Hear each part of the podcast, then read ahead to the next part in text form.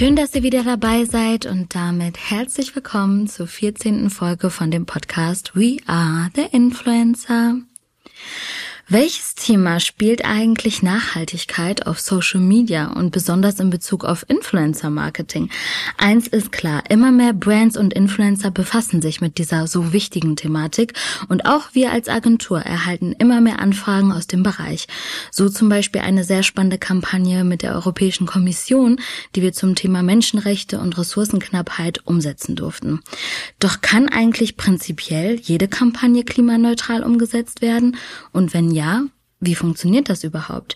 Das erfahrt ihr in dieser Folge mit dem Thema Klimaneutral, so können nachhaltige Kampagnen umgesetzt werden. Ganz viel Spaß! Was haben wohl 45 Flüge zwischen Frankreich und New York und ein 20-sekündiges virales TikTok-Video, das von ein paar Millionen Menschen geschaut wird, gemeinsam? Das verrät uns gleich Jean-Paul von Klima und so. Aber bevor es losgeht, Jean-Paul, kommst auch du natürlich nicht an meinem Blitzlichtgewitter vorbei. Ich habe ein paar hm. Fragen für dich. also gerne einfach ehrlich und äh, locker weg antworten. Mhm. Also, was konsumierst du denn lieber, LinkedIn oder Instagram? Boah. Eine harte Frage vorweg. Äh, ich, ich glaube aktuell Instagram. Mhm. Äh, lieber in die Vergangenheit oder in die Zukunft reisen? Uh. Zukunft? Mhm. Würde ja auch so ein bisschen zu eurem Thema passen, würde ich sagen. Schon, ja. Und unsichtbar sein oder Gedanken lesen? Unsichtbar. Mhm. Beim Autofahren Podcast oder Playlist? Podcast. Mhm. Mm, samstags oder sonntags? Boah, auf jeden Fall samstags. Ja, bin ich voll bei dir. Und dann die Frage finde ich spannend. Android oder iPhone? Uh, das ist eine spannende Frage. Aber mittlerweile, also seit, warte, drei Monaten jetzt iPhone. Okay, erzählst du wahrscheinlich nachher noch ein bisschen mehr dazu. Hat das auch was mit eurem Thema zu tun? Mm, äh, ja, bedingt, ja. Alle denken sich, okay, worum geht's denn gleich? Ja, dazu gleich mehr. Genau, etwas googeln oder etwas auf TikTok suchen. Was würdest du sagen, machst du mehr? Wow, aktuell wahrscheinlich noch googeln, aber es verändert sich. Mhm. Mm, eine 99-prozentige Chance, eine Million zu gewinnen oder eine 50-50 Chance, eine Milliarde zu gewinnen? Boah. Das sind gute Fragen, ey. ja, bist du eher so der Zocker oder ja, also ich bin, ich bin nicht mehr so getriggert, was so Geld betrifft, ehrlicherweise. Deswegen ist die Frage gar nicht so einfach gerade zu beantworten. Aber weil ich, ich verstehe, wo die Frage herkommt und ich glaube, ich würde auf die 50-50 Chance gehen. Mhm, okay. Äh, Herz oder Kopf? Oh, beides. Schwer. beides. Okay. Und dann jetzt keine, ähm, keine direkte Frage zum Blitzlichtgewitter, aber vielleicht eine ganz gute Überleitung bezüglich der Anfangsfrage. Was haben denn der Flug und das TikTok-Video, das genannte, gemeinsam? Ja, das haben wir jetzt spannend aufgebaut hier. Ähm, ja, es ist leider der klimatische Fußabdruck. Mhm. Und damit beschäftigst du dich, beschäftigst du dich ja quasi tagtäglich äh, ja in deiner Arbeit in, ähm, mit Klima und so. Vielleicht kannst du dich einfach noch mal so ein bisschen vorstellen, äh, von dir erzählen, was macht ihr denn genau? Ja, klar, gerne. Also ganz kurz zu mir, ich bin Jean-Paul aus Berlin. ich bin 31 Jahre alt und und ähm, ja, ich habe mit meinem mit meinem Gründungspartner und äh, sehr sehr guten Freund ähm, vor neun Monaten die Reise mit Klima und so gestartet ähm, mit dem hehren Ziel äh, sozusagen ähm, die Welt ein bisschen klimafreundlicher zu gestalten. Und ähm, dafür wollen wir uns im Prinzip die große Power, die wir in Social Media und ähm, in der ganzen, ich sag mal, Content Creator Szene sehen, nutzen, um die wichtigsten Botschaften, die bis dato leider nicht so wirklich in der breiten Masse kommen, ähm, da rauszubringen. Mhm. Damit ja jeder und jede versteht, wir müssen leider was tun. Mm, mm. Ja, ein super, super wichtiges Thema, aber das ähm, ja, musst du natürlich jetzt nochmal so ein bisschen genauer erklären. Also worin besteht wirklich eure Aufgabe? Weil ne, das Thema der Folge ist quasi klimaneutral, so nachhaltig können Kampagnen umgesetzt werden. Aber mhm. wie funktioniert das? Ja, wie funktioniert das? Gute Frage. ja, das mussten wir uns Tatsache äh, das mussten wir auch erstmal rausfinden, um ehrlich zu sein. Und genau dafür haben wir im Prinzip mit Klima und so und ein erstes kleines Werkzeug entwickelt, um diese Reise zu starten. Und ähm, wie du richtig gesagt hast, so der erste Schritt sind quasi klimaneutrale Kampagnen oder klimaneutrale Social Media Accounts. Und das Ganze funktioniert eigentlich relativ einfach und so ähnlich kennt man es auch von Flugreisen, deswegen auch dieses ähm, sehr passende Beispiel vom Anfang. Das heißt, was wir mit Klima und so können, wir können uns im Prinzip einzelne Kampagnen angucken, einzelne Postings oder auch ganze Social Media Kanäle ähm, und können sagen, was hängt eigentlich an CO2-Emissionen oder Äquivalenten dessen ähm, an so einem Posting dran. Mhm. So. Ähm, Im zweiten Schritt helfen wir dann dabei, die zu reduzieren und aber auch leider die Emissionen, die nicht wirklich vermeidbar sind, weil diese digitale Lieferkette halt wirklich leider unfassbar komplex ist. Ja, es ist halt nicht nur TikTok und ein Handy, sondern dazwischen sind letztendlich Tausende von Playern, ähm, die das signifikant mit beeinflussen. Diese Emissionen sind halt sehr schwer kontrollierbar und deswegen können wir hier an der Stelle zumindestens kompensieren. Mhm. Dafür arbeiten wir hier mit in Deutschland mit verschiedenen äh, gemeinnützigen NGOs im Klimabereich zusammen die das halt auch wirklich wissenschaftlich nachweislich wieder ähm, durch Projekte aus der Luft ziehen können. Und im dritten Schritt, und das ist quasi das Wichtigste eigentlich, warum wir diese Reise hier angetreten haben, ist das Thema Kommunikation. Denn wir können auf der einen Seite natürlich sozusagen die Emissionen bemessen und wir können sie wieder reduzieren und letztendlich quasi wieder auf Null bringen. Aber der wirklich große Hebel besteht ja eigentlich darin, Leute aufzuklären, ja, mhm. die Menschen darüber aufzuklären, dass es A überhaupt das gibt. Ja, also da sind Emissionen auf einmal bei Social Media. Bei Flugreisen hat man das schon mal gehört, vielleicht noch bei der Shampooflasche bei DM auch. Aber jetzt ist auch noch mein Instagram-Post schädlich. Ja. Also äh, bei mir war ein ganz großes Fragezeichen, als du mir das damals äh, zum ersten Mal gesagt hast und man noch Klar. nicht wusste, was dahinter steckt. Ne? Also ja, auf jeden Fall. Genau. Ja, und das ist letztendlich so, wie es funktioniert. Also wir berechnen das, wir helfen das sozusagen wieder aus der Welt zu schaffen und geben dann ähm, Tipps und Tricks mit und Möglichkeiten, wie ähm, zum Beispiel Content CreatorInnen oder auch Brands, die halt auf Social Media unterwegs sind, das für sich nutzen können, um eben auch, ähm, ich sag mal, die nachhaltige Botschaft, die dahinter steckt, in ihre Communities zu tragen. Mhm. Ja, wahnsinnig ähm, interessant, aber irgendwie natürlich auch komplex. Wie kommt man da drauf? Also wie kam es dazu, dass ihr dann beide gesagt habt, kommt, da fehlt was, wir müssen was gründen und wir müssen irgendwie den Social Media und Influencer-Markt äh, revolutionieren? Ja, gute, gute Frage. Ist auch nicht das erste Mal, dass ich das gefragt bekommen habe. Ähm, eigentlich ganz, ganz witzige Geschichte gewesen, denn ähm, du kannst dich vielleicht erinnern, äh, 2000 21 war so dieser ganze Hype um diese ganze Krypto-Community mhm. relativ groß. Und ähm, ich bin da schon relativ früh irgendwie drin gewesen in diesem Thema, eher aus technischem Interesse so und ähm, zu diesem Zeitpunkt kam auf einmal so raus boah also da wird ja unfassbar viel Energie verschwendet ja oder in Anführungsstrichen verschwendet halt genutzt ja um dieses ganze System aufrechtzuerhalten und dann gab es diesen NFT-Hype und alle haben sich irgendwelche lustigen JPEGs gefühlt mit irgendwelchen Äffchen oder was auch immer hin und her geschickt. Und ähm, da hat letztendlich ein krasser energetischer Fußabdruck ähm, dran geklebt. Und das darüber bin ich einfach so gestolpert und fand das super interessant und habe da angefangen, mich so ein bisschen reinzulesen und dachte, wäre das nicht super smart, wenn wir das nutzen könnten, um quasi Gelder eigentlich zu NGOs und in, in Klimaschutzprojekte oder generell nachhaltige Projekte ähm, zu bringen. Und ähm, dazu muss man wissen, zu der Zeit, als, äh, als, das, als das mein Gedanke war, saß ich gerade mit Patrick in Südostasien mitten im Dschungel.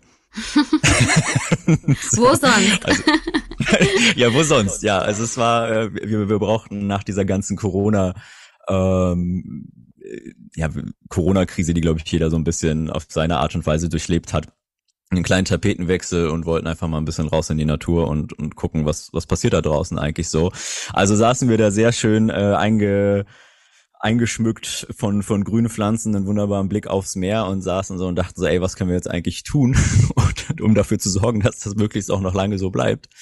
Äh, und dann war diese Idee irgendwie da, weil ich darüber gelesen hatte. Und dann dachte ich so, ja, aber das ist vielleicht nicht der größte Hebel, den wir haben. Also ist ja ein sehr nischiges Thema gewesen, ne? So dieses ganze Krypto-Zeug und so. Und, und Patrick meinte dann so, ja, aber können wir den Hebel denn nicht nutzen, um das auf die ganze Creators Economy zu bringen? Also auf Leute, die einfach krasse Reichweiten haben, geile Communities. Ähm, und wir kennen diesen Effekt von Content Creator hält weißen Nike-Schuh in die Kamera mm. und äh, nach dem zehnten Mal verkauft er sich und das ist auch fair und das soll er oder sie auch weiterhin machen. Aber wenn wir das jetzt hinkriegen für Klimaschutz oder generell für Nachhaltigkeit, das wäre doch geil. Mm, mm. Ja, mega. Und hattest du denn schon immer quasi, sag ich mal, so ein Bewusstsein für das Thema Nachhaltigkeit? Äh, war das schon immer irgendwie in dir oder wann hast du es entwickelt und wann war für dich klar, okay, in Zukunft möchte ich da irgendwie was bewegen? Mhm. Ähm, also so beides so ein bisschen. Also ich würde sagen, ich war schon immer recht naturverbunden, würde ich mal sagen. Äh, ich bin nicht einfach so groß geworden irgendwie. Ich habe die Hälfte meiner Kindheit in Norwegen verbracht, irgendwie in den in den Bergen und habe immer im Wald gespielt und sowas. Klingt jetzt irgendwie lustig, klingt wie so ein, von Wölfen aufgezogen. klingt wie so ein Netflix-Film. ja, ja, ganz so ganz so extrem war es dann nicht. Aber sagen wir mal so, ich war immer sehr viel in der Natur draußen als Kind und habe da wahrscheinlich ein gewisses Gefühl oder, oder Liebe dafür entwickelt. Ähm, hab aber in meiner, ich sag mal, professionellen Laufbahn damit noch nicht so viel zu tun gehabt, um ehrlich zu sein. Ne? Ähm, ich habe immer viel Verschiedenes gemacht, aber so alles, was jetzt so aufs Thema Nachhaltigkeit einzahlt oder so, wenn dann immer nur am Rande oder halt projektbezogen. Und ich glaube, so richtig der, der Aha-Moment kam eigentlich äh, mit dem, ich sag mal, von dem Aufschwung oder dem Entstehen von der Fridays for Future Bewegung, die sozusagen den ersten großen Meilenstein gesetzt haben, wo es darum ging, dieses Bewusstsein in, in den Mainstream zu bringen. Ähm, da sind sie auf jeden Fall auf sehr aufmerksame Ohren äh, und, und Herz bei mir gestoßen. Und ähm, ja, und ich glaube, Corona war dann am, am Ende eigentlich der richtige Auslöser, weil wie gesagt, jeder hat das irgendwie, glaube ich, seine Corona-Krise so ein bisschen anders durchlebt. Bei mir war es dann so eine klassische, glaube ich, so Quarter-Life-Crisis, sagt man heute. äh, ja, wo dann so das erste Unternehmen gescheitert war und ich dachte mir so, boah, ich habe eigentlich gar keinen Bock mehr, irgendwie meine Zeit und Energie und Wissen für etwas zu verschwenden, was nicht irgendwie einem größeren Kurs dient. Mhm. Und da war irgendwie dann auf einmal die Überschneidung da. Ja, mega.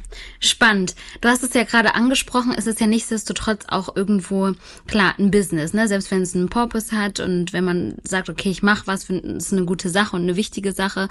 Ähm, aber jetzt musst du nochmal erklären, wie genau verdient ihr dann trotzdem auch Geld und wie ähm, geht man da auch aus unternehmerischer Sicht dran? Ne? Weil ich glaube, das ist ja wahrscheinlich auch nochmal spannend, das von dir zu erfahren, mh, mm, genau, wie ihr da quasi wirklich auch ein Business draus drauf aufbaut sozusagen.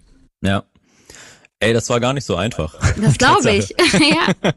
Das war gar nicht so einfach. Vor allem, wenn man so aus dieser krassen Purpose-Ecke kommt, wie, wie wir das halt tun, ähm, ist man halt schnell verleitet, ähm, so dieses, diesen Business-Gedanken immer so ein bisschen nach hinten zu schieben. Aber an irgendeiner Stelle muss man sich leider der Realität stellen, dass man auch Impact und Purpose, ne, irgendwie was bewegen, auch leider nicht ohne Geld schafft. Logisch. So. Ne? Also klar, NGOs und sowas vielleicht, äh, generell Non-Profits, aber die müssen auch irgendwo Geld herkriegen und das ist dann wieder ein anderes Spiel. Und wie gut das funktioniert, naja, das sehen wir ja leider gerade so ein bisschen. Mhm. Ergo mussten wir uns ja was einfallen lassen.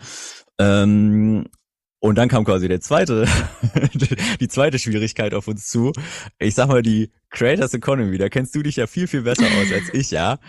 Äh, aber von daher weißt du es am besten. Die ist schon fucking kompliziert. Würde ich unterstreichen. es ist nicht einfach. ja, die ist halt sehr, sehr, sehr bunt und durchmixt, sage ich jetzt mhm. mal, wie äh, Geschäfte dort ablaufen. Und da mussten wir uns auch erstmal so ein bisschen einfuchsen und Möglichkeiten rausfinden.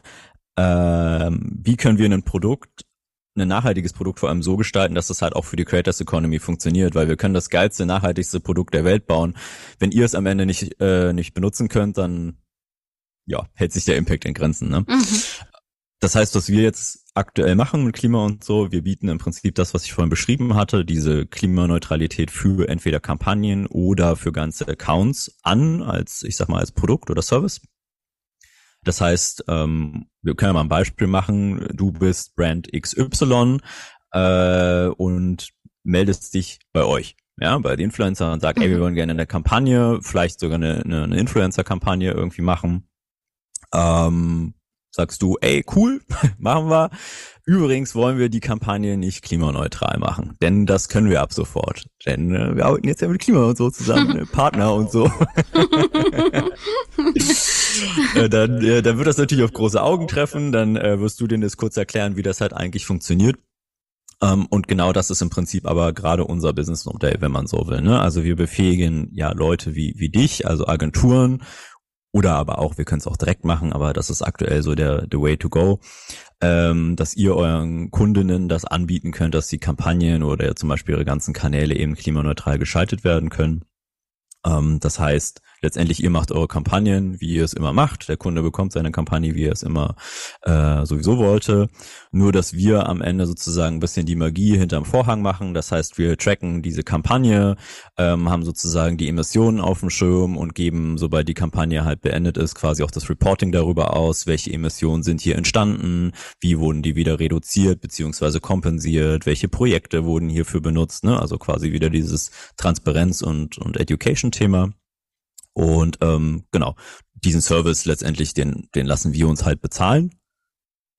Und die, ähm, die Kompensationskosten, die halt für die Projekte entstehen, davon nehmen wir allerdings kein Geld. So, ne? Mhm. Weil das wäre der falsche In Incentive sozusagen. Das würde ja nichts anderes heißen, als wenn du eine sehr, sehr gut laufende Kampagne hast, dass wir uns darüber freuen, äh, wenn mehr Schaden entsteht, machen wir mehr Geld. Das kann nicht, kann nicht Sinn und Zweck sein. Deswegen gibt's bei uns quasi so eine Art fixe Fee, mhm.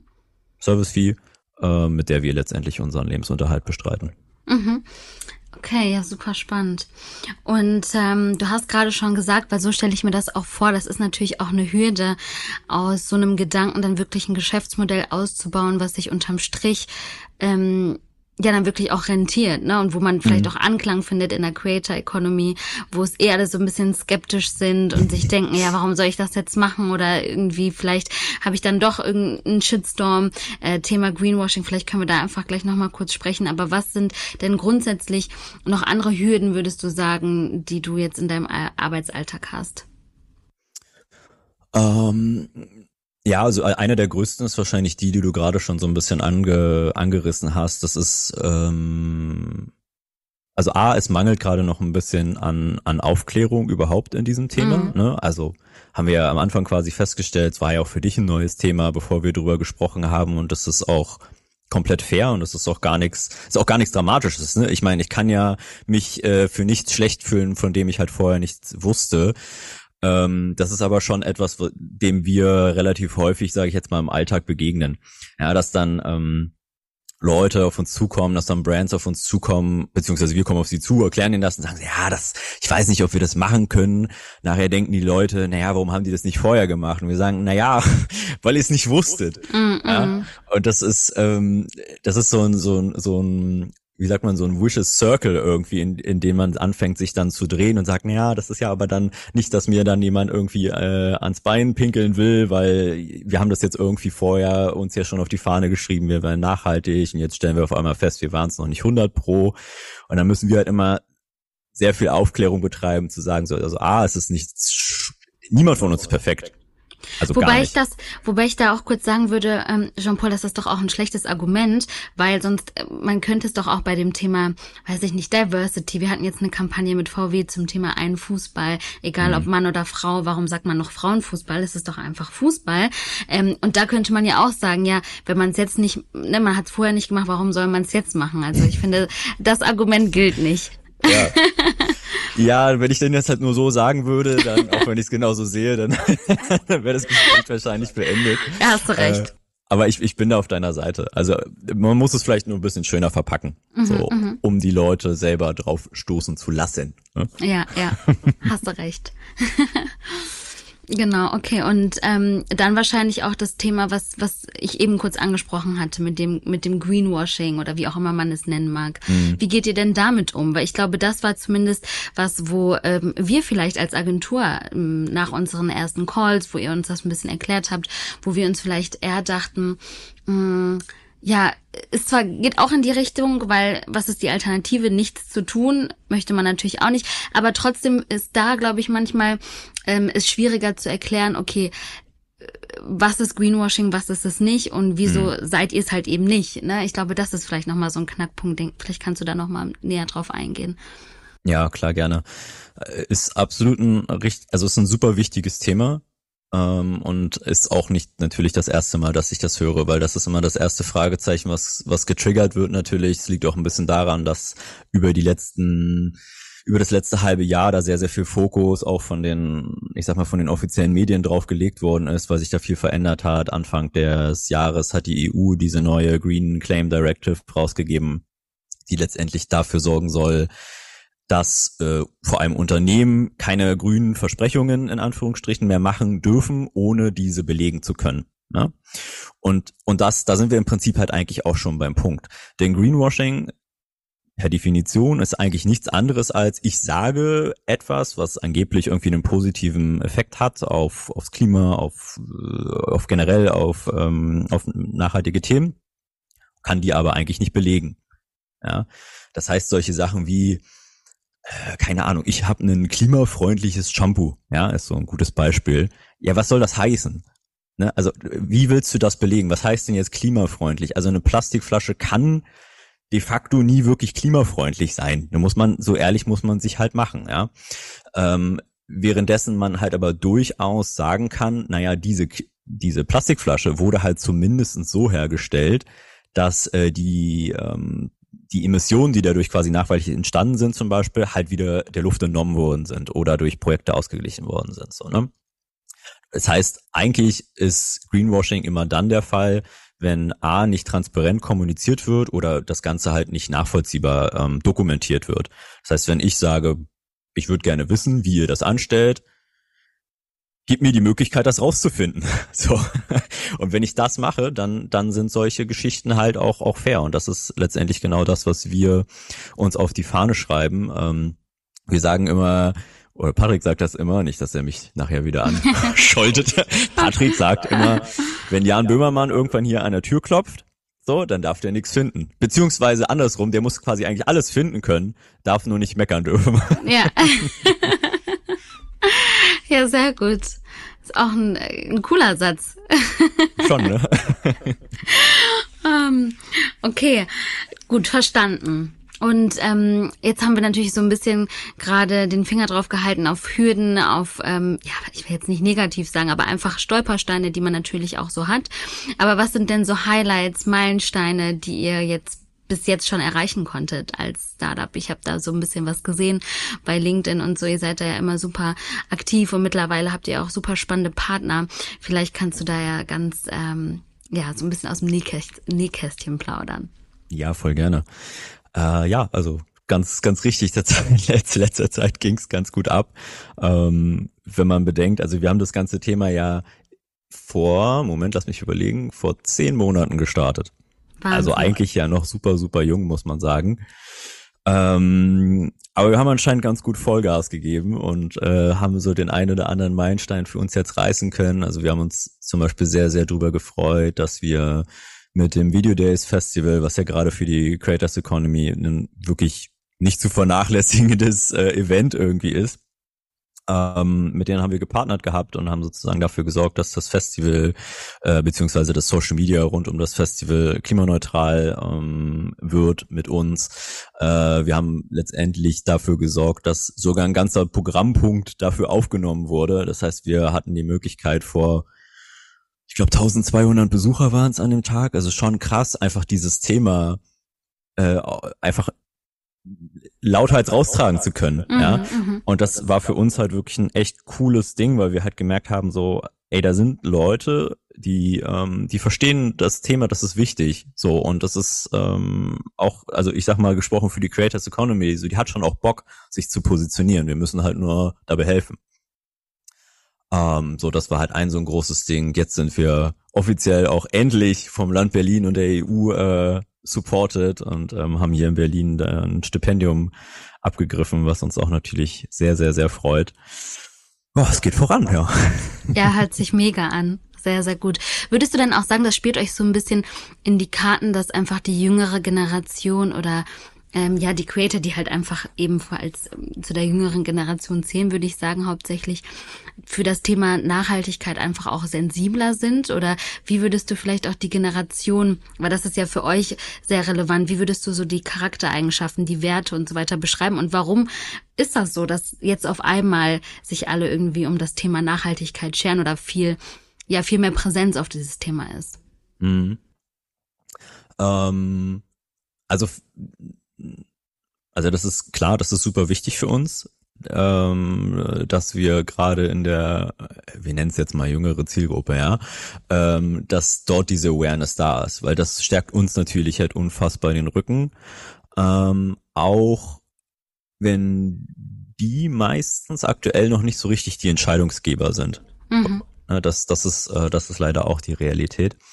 Ähm, aber um quasi die zweite Frage zu beantworten, warum, ähm, warum ist das so? Äh, ich glaube, weil das ist eigentlich relativ einfach zu verstehen, weil die Generation, die jetzt, äh, also die vor allem jetzt gerade die Creators Economy bestimmt halt, ne, und oder die, die halt auch laut ist, die, die auf die Straße gehen, die sich für Fridays for Future ähm, als Aktivistinnen bekennen, sind einfach die ersten Generationen, die ähm, in einem sehr, sehr jungen Alter, ich sag mal, die ersten Auswirkungen der Klimakrise zu spüren bekommen. Äh, Nachrichten verbreiten sich noch schneller, als das wahrscheinlich in unserer Kindheit und Jugend, äh, Jugendzeit so war. Ähm, ich sehe es auf TikTok jeden Tag, ich sehe es auf Instagram, ne? Also das ist, es ist ja absurd. Ich sehe zu jeder Sekunde, was auf der Welt gerade abgeht und sehe, yo, da passieren Dinge, die sind real. Und das jetzt mal halt ähm, also hochge hochgerechnet sozusagen auf, wenn, wenn, wenn die dann auf einmal, weiß ich was, in ihren 40er oder 50er sind, so in den goldenen Jahren dann, dann denken die sich auch so, ja, ich habe halt keinen Bock in fucking Mad Max zu leben. nee, hat keiner von uns, ne? Nee. Ich auch nicht. du gehörst doch auch zur jungen C-Gruppe. Ja, ich, ich versuche das immer so aus so einer Metaposition zu beschreiben, weißt du? Ja, naja, also absolut. Ich glaube auch, ich habe ähm, viel auch grundsätzlich zum Thema Nachhaltigkeit, weil man sich ja auch manchmal reflektiert und überlegt, was mache ich eigentlich auch dafür, ne? Und man muss ja auch ehrlich zu sich selber sein und sagen, ja eigentlich nicht so viel oder da muss sich einiges ändern, ne? Weil man kann ja immer einfach mit dem Finger auf alle drauf zeigen, aber wenn man es selber nicht macht, ne? Deswegen ja ein, ein sehr sehr wichtiges Thema und deswegen umso umso wichtiger, dass ähm, ja, dass ihr da immer lauscher werdet, ne? Aber wo siehst du denn grundsätzlich so diese Creator Economy in einigen Jahren, aber euch, auch euch, ne? Klima und so. Äh, was ist so eure Vision, sag ich mal, für die nächsten fünf Jahre? Ja. Ey, das ist äh, eine spannende Frage. Ähm, das fasst auch ganz gut zusammen, ähm, was ich quasi am Anfang so gestartet habe. Als ich meinte, also mit Klima und so haben wir gerade einen ersten Schritt gemacht. So, ne? Also wir wissen, auch wenn wir, und so ehrlich müssen wir uns machen, auch wenn wir es schaffen würden, in den nächsten fünf Jahren ähm, komplett Social Media klimaneutral zu gestalten, dann wäre das, also wir wollen jetzt auch nicht zu tief stapeln, das wäre ein wirklich krasser Schritt. So, das würde halt heißen, wir hätten so emissionstechnisch hätten wir ein komplettes Land vom vom vom Taschenrechner genommen, ähm, weil ungefähr so viel ist das pro Jahr, also ungefähr so viel wie Belgien hat pro Jahr, mhm. äh, nur durch Social Media. Ähm, aber auf der anderen Seite bedeutet das auch, naja, selbst wenn wir das machen, haben wir damit die Welt noch nicht gerettet. Hm, hm. Leider. Ähm, und äh, deswegen sage ich, Klima und so ist quasi der erste Schritt oder diese klimaneutralen Social Media ähm, Kampagnen sind der erste Schritt für unsere Vision, die darüber hinausgeht und bedeutet, wir müssen halt schaffen, dass diese, dass diese Botschaft und diese Fragen, wie du sie gerade selber auch gestellt hast, so ja, was tue ich eigentlich dafür? Ohne jetzt die Verantwortung auf den Einzelnen oder die Einzelnen verlagern mhm. zu wollen, weil das ist leider auch die Realität. Wenn wir es nicht schaffen, dass sich politische Entscheidungen ändern oder auch, ich sag mal, makroökonomische Entscheidungen ändern, dann schauen wir in eine sehr düstere Zukunft. Mhm. Das ist leider so. Ähm, aber am Ende sind wir als einzelne Person schon in der Lage, das zu beeinflussen, aber nur wenn alle denselben Verständnishintergrund haben von dem, was hier gerade passiert. Deswegen, ne, also deswegen wiederhole ich das auch so oft. Aufklärung und Verbreitung von diesen Informationen ist so, so, so, so wichtig. Und da wollen wir halt maßgeblich ähm, Unterstützung leisten. Das heißt, gerade ist so ein bisschen Phase eins. das heißt Awareness für dieses Thema schaffen, ne? also so ein kleiner Aha-Moment, so wie ich es bei dir gemacht habe, wo dann, oh, da habe ich noch nicht drüber nachgedacht, genau. Jetzt, jetzt, jetzt sind wir aber da und jetzt denken wir ja drüber nach. Hm. Ähm, und das heißt, von unserer Seite aus Ressourcen ähm, da reingeben, äh, NGOs, Wissenschaft, Politik und ähm, auch Creator Economy halt viel, viel enger zusammenziehen, damit es eben nicht so ist, wie es halt heute, wo, keine Ahnung, ein Greenpeace einen sterbenden Delfin postet oder keine Ahnung, Aktion Menschheit leider einmal das traurige Bild des, des, ähm, des hungernden Kindes, weil das sind halt so Momente, die verblassen viel zu schnell, sondern wir müssen es halt schaffen, dass das einfach tagtäglich ein ganz normales Teil unserer, unserer Gesellschaft halt einfach wird. Ne?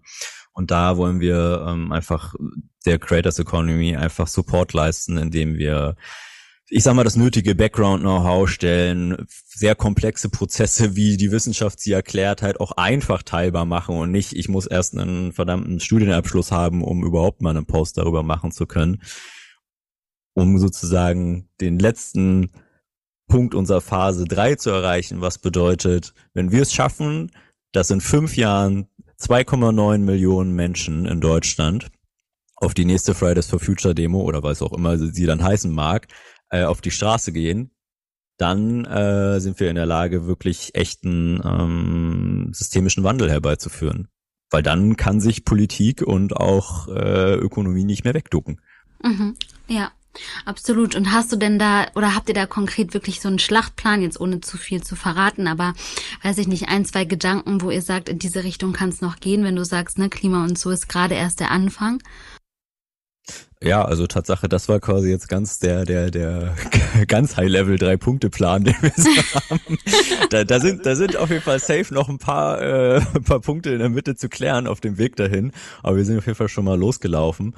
Ähm, aber so aktuell würde ich halt sagen, wie gesagt, wir haben so das erste kleine Werkzeug entwickelt, um die Blase so ein bisschen anzuschneiden um, ähm, ich sag mal, den, den Hallo-Effekt, den Aha-Effekt zu schaffen. Mhm. Ähm, und jetzt machen wir uns halt auf den Weg, ähm, den vor allem breit, breit zu machen, damit halt erstmal viele Leute vor allem damit anfangen können.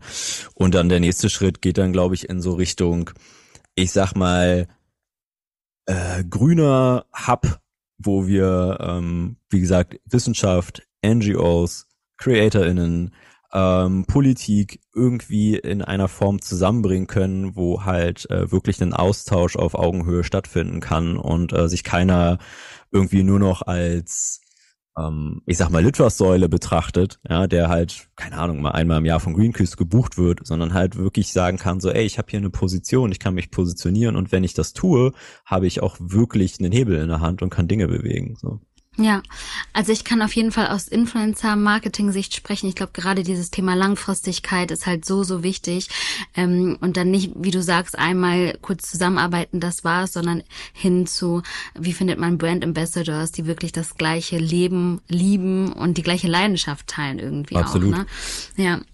Und gibt es dann so einen Wunschpartner? Das würde mich noch interessieren, weil ihr arbeitet ja schon mit diversen Brands zusammen. Gibt es irgendeine Aktion, eine Brand, ein Unternehmen, wo ihr sagt, boah, oder ein Creator, Creatorin?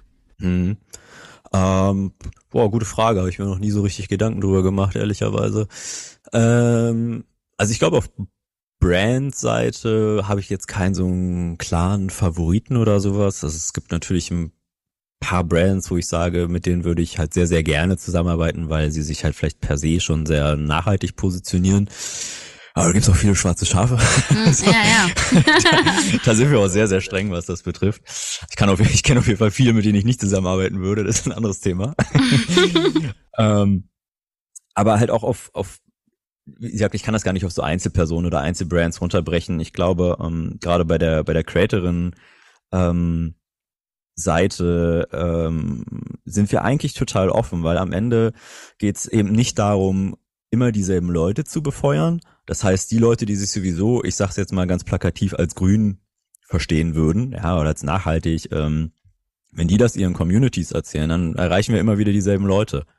So, ne? Also die, die es sowieso schon verstanden haben.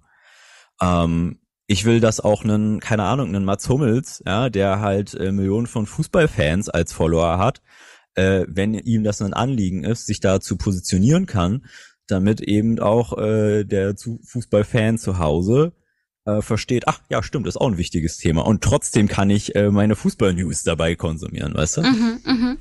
Ja, verstanden. Also einfach natürlich so ein bisschen allgemeiner, nicht so diese Nische. Einfach. Ja, es ist halt jeder, ein Problem auch, was uns alle betrifft, ne? Ja, so. ja, definitiv.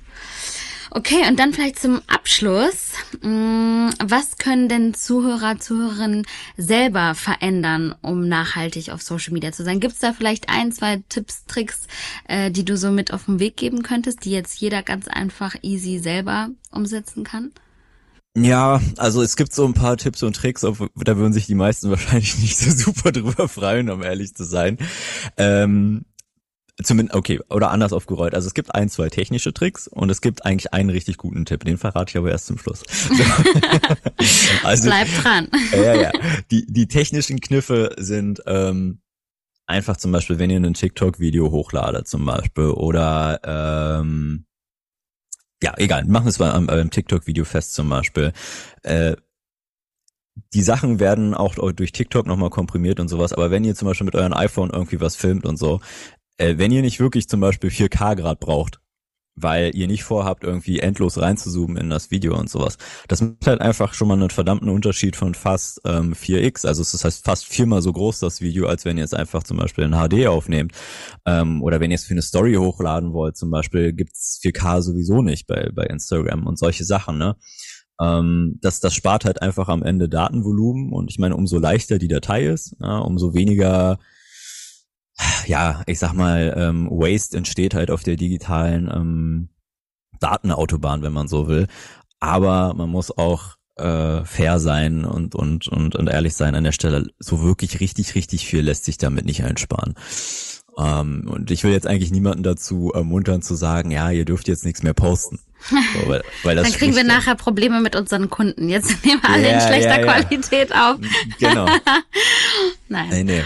Äh, deswegen sozusagen jetzt der, der geheime Tipp von mir, ähm, was ihr, was ihr äh, besser machen könnt, ist, ähm, wenn ihr postet und ihr ähm, euch generell das Thema interessiert, ja, und ihr sagt so, ey, Nachhaltigkeit liegt mir schon auch am Herzen und so, und ihr seht ähm, Beiträge dazu oder ihr habt selber, ihr seid über irgendwas gestolpert und habt einen Gedanken dazu, ähm, teilt das, teilt das. Ja, teilt das auf Social Media, teilt das auch offline, ja, mit euren euren Familien. Am Ende äh, Influencer oder InfluencerInnen sind wir sind wir alle, nur mit unterschiedlichen Reichweiten. Ja. Und damit hast du den größten Hebel. Sehr gut. Ein sehr guter Tipp. Also einfach mehr drauf aufmerksam machen und alle gemeinsam können wir nur was verändern. Absolut. Ja, cool. Super spannend. Ich glaube, man könnte noch viel, viel mehr über das Thema sprechen. Ja, weil ne, man hat jetzt natürlich noch die Fragen und die Fragen und alles Mögliche. Aber genau, ich packe auf jeden Fall in die Show Notes auch nochmal die Kontaktdaten, die Website. Da kann man sich ja auch nochmal ein bisschen was äh, zu anschauen.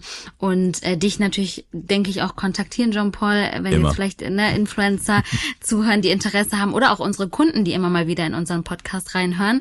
Ähm, genau, dann bin ich guter Dinge, dass wir da auf jeden Fall noch ganz viel von euch hören, viel umsetzen können und ich bin gespannt und hoffe, dass wir auch in Zukunft ähm, ja das Vergnügen haben, da noch mehr äh, umsetzen zu können. Ja, sehr gerne, da freue ich mich auch drauf. sehr gut, vielen Dank für deine Zeit, es hat mich sehr gefreut. Danke, danke, Letty, dir auch.